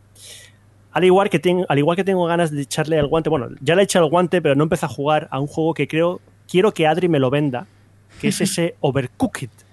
Overcooked. Pues sí, eh, me animé porque me lo había recomendado un amigo que, pues, que se había viciado muchísimo cuando lo pusieron en, en la Switch y dije, venga, va, como además la Switch la puedes dividir el mando en dos para jugar dos personas, viene muy bien. Y he de decir que Roberto y yo, no este Roberto, otro Roberto, eh, eh, nos, enganchamos mogollón y nos picamos muchísimo con el juego, porque es, realmente es una cosa muy Nintendo, que es un juego de cocinar, pero bueno, que es, es de, eh, de, administrar una cocina y de básicamente lo que haces es gritarte, en plan que vayas tú a por la hamburguesa, que yo estoy cortando la cebolla, y este, este nivel, y es muy como muy espídico, es como, bueno, el, me, encanta porque empieza el juego como con un apocalipsis, con una, con una música muy de, con coros, ahí todo como muy exagerado y muy épico y aparece una super mega albóndiga porque hay un apocalipsis y tienes que darle de comer porque si no se acaba el mundo. Y entonces, sí, sí, sí, o sea, es como, ok. Ya, me, la, ya me has vendido. Ok, Nintendo. Sí, sí, sí. Y entonces, bueno, pues lo que tienes que hacer es hacerte eh, como, hacerte experto en comida para poder em, ganar a este a esta super albóndiga. Y, luego el juego es como muy tontada. Cuanto, eh, mi experiencia es que cuanta más gente es más difícil y yo pensaba que iba a ser lo contrario porque jugué eh, a veces con, con cuatro personas personas y, es que no cabes en la cocina. Pero realmente es de estos juegos que te pones, te picas, te lo pasas muy bien, está muy bien, muy bien diseñado para que, pues eso, que te estés pegando gritos, como que es, es muy buen rollo. Yo, si tienes a gente con la que jugar, porque el, el juego tiene un sistema para jugar tú solo en el que eh, tienes a varios cocineros, pero te puedes cambiar y controlar uno en cada momento y tal, pero no creo que sea, que vamos, yo he jugado y no me parece divertido, de hecho es bastante frustrante y estresante y el juego está hecho para jugar con gente. Entonces, si crees que no vas a poder jugar con nadie, pues yo no te lo recomendaría. Pero para viciarte y tal con otra persona y pasar tardes así divertidas de domingo, me parece una fantástica elección. Vale, pues creo que lo jugaremos. Hola, venga, que como nos sobra el tiempo, más juegos para, jugar. Johnny, ¿tú quieres destacar alguno más o qué? Bueno, he estado jugando al Zelda, al último. Eh, muy bien muy bien, es un muy buen juego. Mira, mira cómo Adri te, fija, te mira fijamente a ver, a ver lo que vas a decir. Estaba, estaba escudriñando, Con ¿eh? Nintendo pasa como con Naughty Dog. Sabes que sus juegos eh, les puedes sacar puntilla todo lo que quieras, pero en general son juegazos. Y Zelda es un juegazo. No es tan, tan, tan inventa la rueda como decían, porque lo que hemos jugado a otros juegos, hostia, lo hemos visto todo pero es un juegazo, o sea, está muy muy bien y es de lo que te absorbe la vida. De eso pero de, mm, uno más o ahora voy a llegar allí, ahora voy a hacer esto, ahora eh, mm, lo tengo a punto de acabar, tengo todo desbloqueado para ir al, a Ganon, al castillo y matarlo. Y no, me dedico a, pasear por el bosque. Es que es divertido de cocinar, hacer platos. Sí, es un juego Nintendo con los detallitos Nintendo, muy Ghibli, muy bonito. He visto al rey del bosque esto, bueno, es que tiene unos detalles Ghibli, luego tiene los, los dragones estos. Sí, son estos detalles, no mm. inventan nada, evidentemente que no, ni falta que hace. Es un muy, muy, muy buen juego. Me ha gustado mucho. Y tú has jugado al DLC, ¿no? Sí, he jugado al DLC. Y, a ver, a mí me ha gustado. Es cierto que a lo mejor, yo creo que habrá que ver eh, cómo es el DLC que sale a final de año que se supone que ya abren un mapa, una parte de mapa nuevo y tiene historia nueva y tal. Eh, para ver si compensa el Season Pass y tal, en plan completo. Pero yo la verdad es que con el DLC me ha gustado sobre todo porque aparte de algunas misiones secundarias para conseguir ropitas y cosas que vienen de otros celdas, eh, como el casco de Midna o el trajecito de Tingle, bueno, tiene como estos detalles que nos gustan a la gente que, nos gusta la saga, eh, viene con un con un santuario que es como regresar a los antiguos Zelda, a los que no eran mundo abierto. Y tú básicamente es, es como un juego de niveles en el que tú entras eh, desnudo, como empiezas en el juego, sin ningún tipo de armas, sin ningún tipo de nada, y tienes que ir eh, superando pues diferentes niveles en los que los, los, los eh, la gente, vamos, los estos a los que te enfrentas son cada vez más complicados, obviamente, y condiciones meteorológicas, todo, todo lo que hay en el juego está concentrado en esos niveles de, de más fácil a más difícil. Y lo peor es que es como una de las islas las que hay en el juego, que, que la tienes que pasártela, no puedes guardar cuando estás dentro de esa isla. Esto es igual, no puedes guardar hasta que llegas al, al final del primer nivel, son tres niveles, el segundo y el tercero. Y eso es lo que le hace muy complicado. De hecho, me he quedado, estoy en el nivel medio, ya conseguí el nivel medio, de la que lo que haces es mejorar la espada maestra, y me queda el último nivel más difícil, porque es que es eso, si llevas a lo mejor, te has pasado los 12, pero en el 13 te matan, tienes que volver al primero. Entonces, claro, es muy complicado y, y tienes que ponerte muchas horas, tienes que tener tiempo para poder dedicarle a pasarte el DLC. Es como un roguelike, parece de estos de que si te matan Mm, vuelves otra vez a nivel cero, a pasar otra vez todas las mazmorras. Es cierto que tiene ese, ese efecto de aprendizaje, ¿no? Que ya, pues ya te sabes lo que te vas a encontrar, sabes qué, cosas guardarte y qué no, eh, eh, te, planteas la situación de forma distinta, intentando un poco sigilo, intentando diferentes cosas y vas aprendiendo y se va haciendo cada vez más fácil. Pero es cierto que tienes que echarle tiempo para pasar de esta, esta parte del DLC. A mí me ha merecido la pena, la verdad es que me ha gustado y también me ha dado la excusa para seguir jugando porque como voy a jugar al DLC y realmente lo que hacía era pasearme todavía porque realmente lo tengo todo eh, lo tengo tengo las, las, secundarias hechas tengo todo el juego hecho lo único que me quedan son algunos de las mm, semillitas estas que no los colos. malditos eh, pero no sé me gusta pasear por ahí y, seguir explorando el universo. Y el ah, el modo experto o sea, no es modo experto, es modo puto Dios. es imposible. Ya desde el primer momento, bueno, ya que habéis jugado, ya tienes eh, eh, centaleones en el primer este, cuando tú todavía tienes un escudo de madera y no tienes ni ropa, vas como en calzoncillos largos y no tienes ningún tipo de escudo claro y, es imposible. O sea, eh, de hecho, básicamente es huir para ir consiguiendo cosas, huir para que no, para no tener que enfrentarte a... Ah, mira, lo convierte en un survival. Sí, sí, total. Yo quiero denunciar el doble rasero aquí. O sea, Adri se pasea por el bosque y no pasa nada. Me pongo yo a ver una puesta de sol en el Red Dead Redemption y soy la risa para todos vosotros.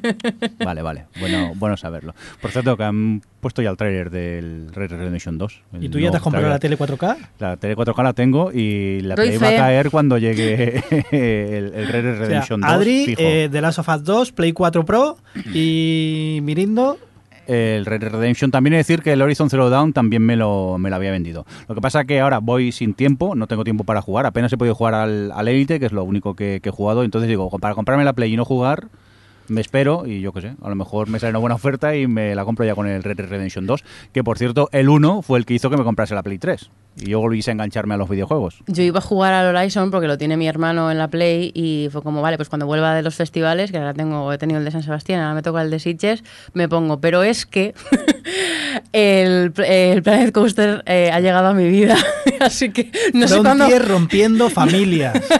sí, sí, está... Sí, porque, vamos a decirlo. Dilo, dilo. Eh, tu, novio Roberto está enganchadísimo al Élite, pero cosa mala. nivel... Oye, es que hoy, hoy se me... Por cierto, Adri, hoy se me ha olvidado comer, son las 7 de la tarde tarde. ok, mira, llévate unos panchitos al ordenador. ¿qué, vais a hacer? Eh, ¿O compráis otro ordenador o aquí van a haber peleas? ¿Saben lo bueno? A ver, voy a jugar yo. No, eh, nos, coordinamos muy bien porque los dos tenemos nuestra, cada uno tenemos nuestras historias y si uno está en el ordenador, pues el otro está en la otra consola o lo que sea. Pero tengo la suerte de que aparte de que durante los festivales que yo he estado fuera, él se ha quitado un poco el mono.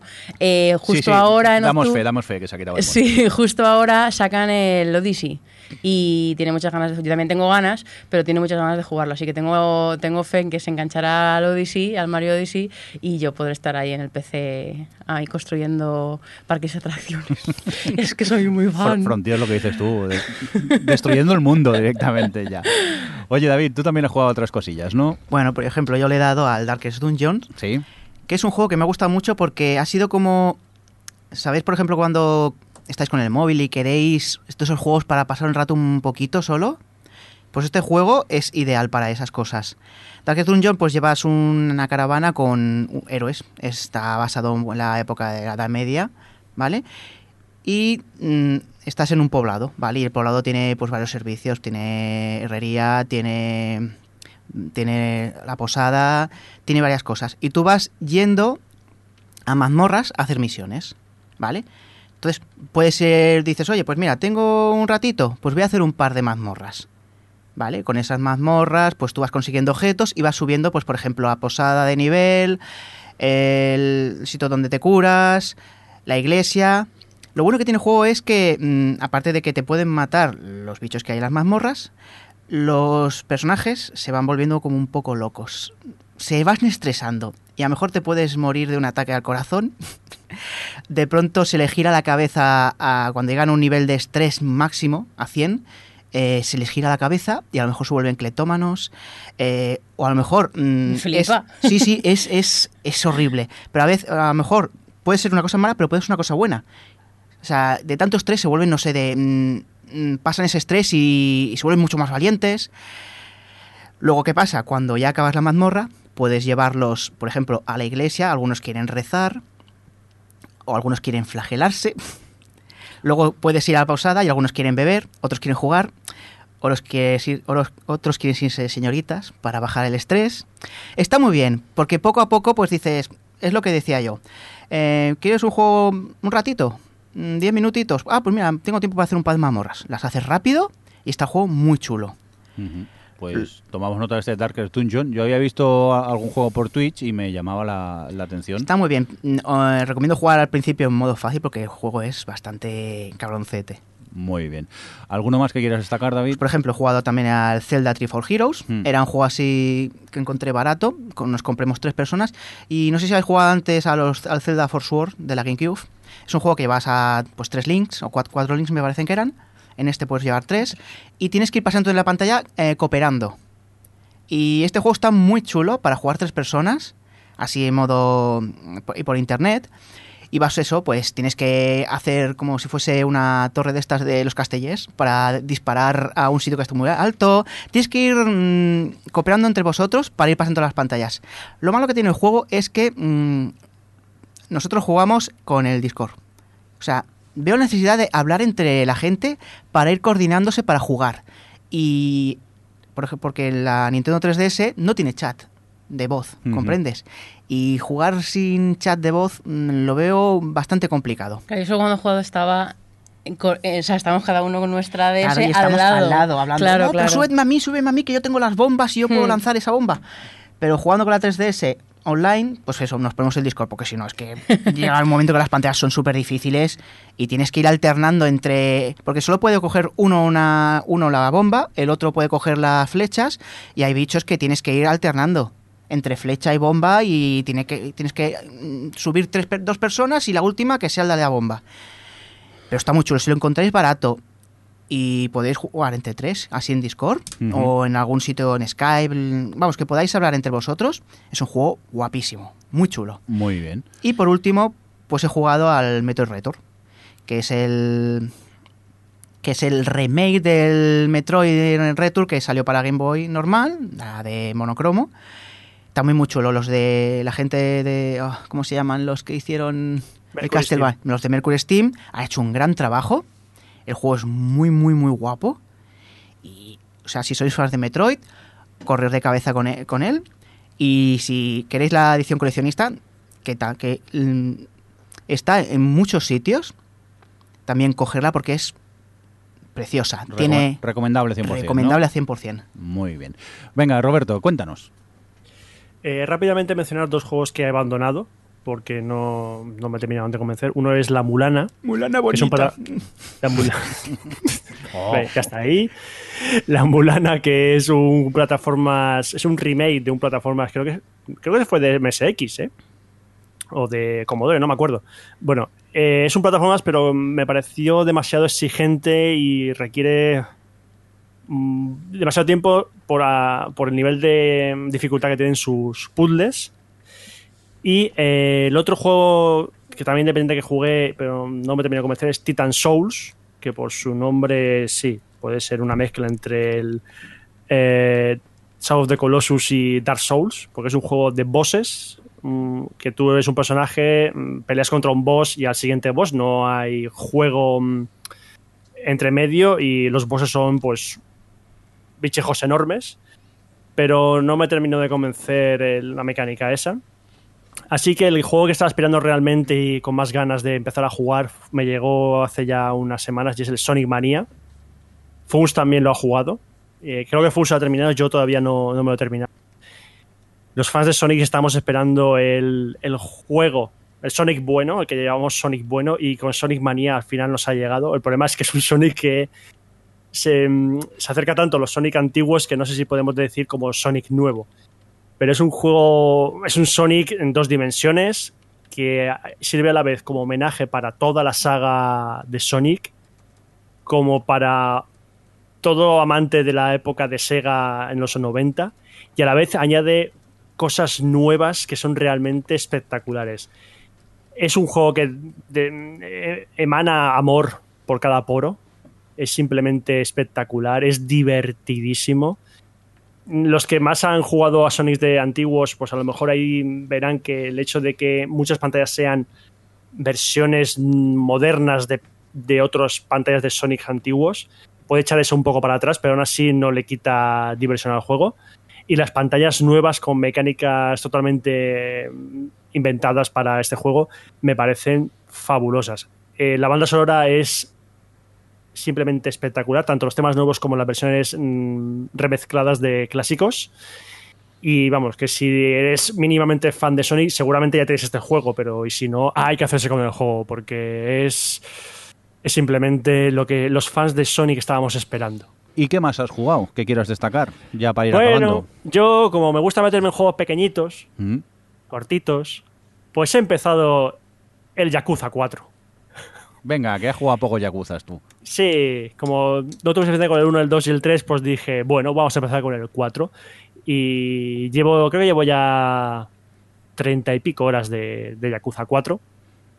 Un Yakuza que añade una novedad a la saga y es que en vez de llevar a un personaje, que es Kazuma Kiryu, el protagonista de los anteriores juegos, pues aparte de llevar a Kazuma Kiryu, llevas a otros tres personajes nuevos, nuevos en, toda la saga, no son personajes que has visto antes y los controles ahora, sino que son completamente nuevos.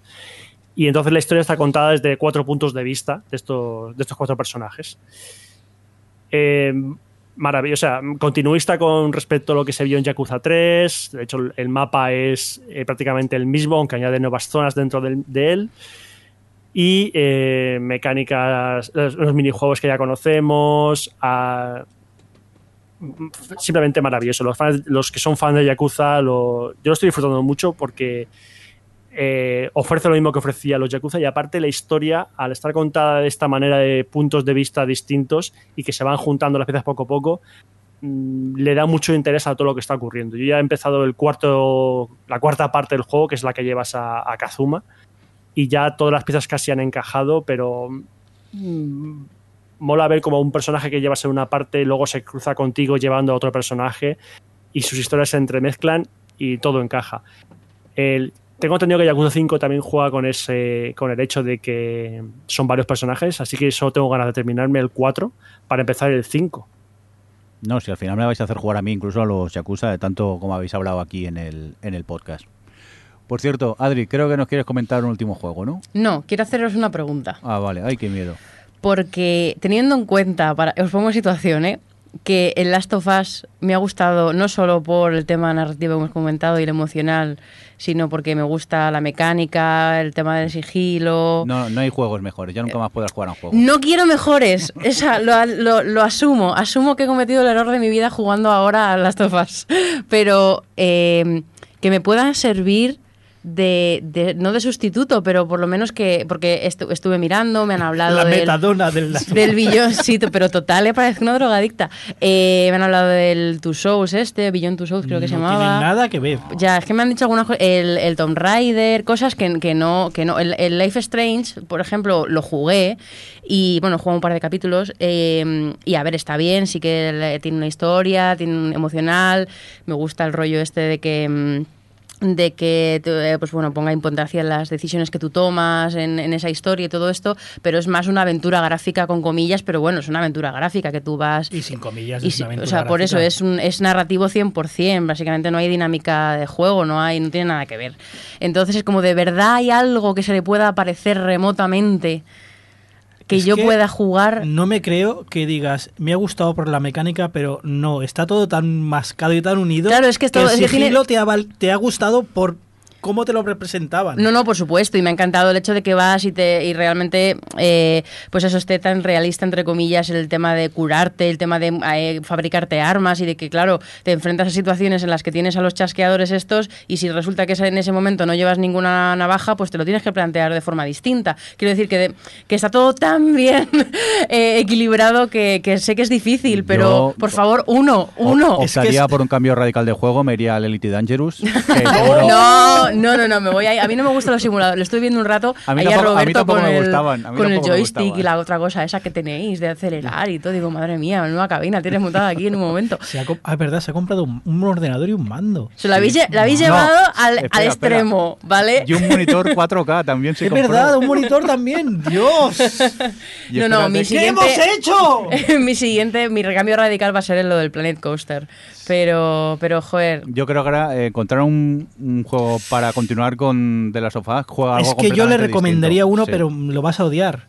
Porque es el juego que ha recomendado Saeva. El Horizon Zero Dawn. Ah, no, ya. No, ese tengo claro, porque además ese lo he visto, mi hermano lo ha jugado mucho, estaba muy enganchado, he estado con él eh, mucho rato viéndolo jugar y sé que me va a gustar, pero justo me pilló cuando salió y cuando lo vi jugar, cuando yo estaba muy enganchada de Zelda, y es muy similar. Entonces me mm. apetecía algo muy distinto. Es similar, pero no es tan mundo abierto como parece, porque el Zelda es un mundo abierto que puedes hacer lo que quieras y al final ir a un punto y este es un mundo abierto que te va guiando hmm. hacia un punto. Es muy lineal, solo que resulta que tienes un mundo entero que si quieres puedes ir a verlo. Pero el juego es muy lineal. Sí, no, ese le tengo claro, ¿eh? que en algún momento lo jugaré, pero pero claro, buscaba algo que no fuese. Es que el problema de jugar a un juego de primera división es que los demás te van a parecer siempre de segunda. Oye, vamos a hacer una cosa. Si algún oyente se le ocurren sugerencias, o que nos deje en nuestro Twitter, o en tu Twitter, Adri, que creo que es arroba Adri con tres is, ¿no? Sí, con tres pues Yo tengo una sugerencia. Sí. Dark Souls. También, serían un... veo vuestras caras, veo vuestras Roberto, risas. no, no. Johnny si niega con si la cabeza. descubrir lo que es la desesperación y todo eso, Dark Souls. No, ese no es el que te matan todo el rato. Sí. No, no, no, no, no, no.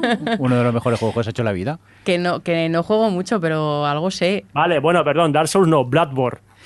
Mierda. Hombre, es que. No, pero espérate, porque lo tengo yo por casa en la Xbox. A claro, que lo pruebe, que lo pruebe. Y lo pruebas. y te puedes llevar hasta la Xbox unos días si quieres. Dark Souls, Dark Souls es una mezcla perfecta. Dark Souls es una mezcla perfecta entre Zelda y The Last of Us. Qué malo, porque, ¿eh? porque lloras, ¿no? Todo el rato de me otra vez. En esta sí que lloras, ¿no? En esta sí que lloras. Cuánta maldad por tu parte, Roberto. Oye, que estamos a punto de irnos, pero antes queremos comentar una cosita. Del Elite no vamos a hablar del juego, Elite, porque hemos hablado el único juego que has jugado tú. Sí, sí, porque es que no, he tenido tiempo este verano y he ido un poco de culo. El tema es que, eh, bueno, pues ya que la hemos liado, ya que hemos enganchado a tanta gente a la droga porro, eh, al Johnny le dio pues por mm, crear un poquito de comunidad, ¿no? Ah, no, no, se me ha ido de las manos. Sí, sí, totalmente se nos ha ido la mano. Nos pensábamos que 20 personas eh, habríamos convencido. Porque tú de repente te creciste y dijiste, voy a hacer una facción y quiero que eh, Frontier nos meta en el juego, ¿no? Sí, y creamos un grupo en Telegram porque estábamos siendo, tanto en Twitter como en el programa, muy pesados con el Élite. No sé por qué, los yonkis son lo que tiene, supongo. La droga lo que tiene. Y para no hablar tanto de Élite aquí, creamos una comunidad aparte. Tenemos un grupo en Telegram que ya somos 107 eh, personas, destruyendo vidas y familias, como Adri puede atestiguar. Eh, y hemos creado una facción que ya hemos enviado a Frontier y estamos esperando que nos la prueben y nos den un sistema donde asentarnos y tener una casita. De momento no nos han rechazado. De momento nos han dicho que no, que eso ya es, eso ya es buena señal. Y ahora esperar, esto es lento, pero oye, 107 personas. casi nada. O sea que si sois fans del Élite y no conocíais la existencia del grupo, lo pondremos en el, en el post del podcast para que os podáis unir si queráis. Sí, porque además la gente es muy activa y se ayudan todos unos a otros, se dan consejos. Muy activa, no, demasiado activa. Que sí, lo sentimos y el grupo lo sentimos. Y había como mil mensajes pendientes allí. Digo, Dios, cómo gusta escribir. Mira, ¿eh? los de Frontiers tienen que decirse que sí solo por la cantidad de juegos que se han comprado gracias a vosotros, ¿eh? Y Pues sí, ordenadores y sí. mandos. sí, sí, o sea, todo el pack. Oye, venga, y antes de irnos, un pequeño detalle. eh, estamos teniendo problemas con Evox, ¿no, Johnny? La Bueno, plataforma todo donde. el mundo está teniendo problemas Sí, con iVoox. pero nosotros- Todo el mundo que no aloje los podcasts en Sí, iVoox. la gente que no aloja los podcasts en Evox, que simplemente Evox coge nuestro feed y lo publica en su página, eh, de repente desaparecen eh, episodios. Nosotros normalmente nos quejábamos por eh, Twitter, nos hacían caso, pero es que ha llegado un punto que es que desaparecen continuamente y ya nos hemos cansado. Nosotros os recomendamos que vayáis a nuestra página oficial, gamersocupados.com, y allí os suscribáis al, al feed original, que allí nunca hemos tenido problemas, porque... De hecho, quiero- de nuestro podcast y de Sí. cualquiera, suscribiros Sí. siempre al feed original. Siempre es- Los es intermediarios la lían siempre. Y es lo que nos pasa, que creo que ahora últimamente han desaparecido los dos últimos programas de nuestros en en Evox. O tres, dos o tres. Dos o tres, porque también a veces varía un, un poco. Y eso que si tenéis problemas con Evox, eh, son ajenos nuestros, no tenemos culpa nosotros de, de eso, no sabemos lo que pasa y os recomendamos que vayáis directamente a, la- a nuestra web oficial gamersocupados.com. Y nos vamos a ir ya, si os parece, que ya llevamos un rato como, como siempre. Eh, Roberto Pastor, que muchas gracias, A vosotros siempre, muchas gracias. que nos oímos en, en breve. Eh, Adri, gracias por venir y autoinvitarte. Estamos encantados de que hayas venido. Gracias por dejarme aquí desahogarme Sí. un poco de la droga de las tofas. Y ahora lo más importante, que de aquí nos vamos a comer al uruguayo, que es lo El famoso uruguayo. Can't believe it. David Chaeva, que nos oímos en, en breve. Venga, hasta el mes que viene. Johnny, nos, bueno, tú y yo nos oímos continuamente en, en- en el Élite, pero en el podcast, en el espacio Le ya. debes una disculpa a Adri, ¿eh? ¿Sí? Sí. Vale, ahora hablamos. No sé muy bien por qué. Ah, bueno, sí. Sí lo sabes. Sí, porque le regalé el DLC a Roberto. y nada, eh, ya nos hemos despedido de Funs. Le mandamos un saludo, de nuevo lo felicitamos. Y también un cordial saludo de quien nos acompañó con vosotros, el señor Mendo. Hasta luego, adiós.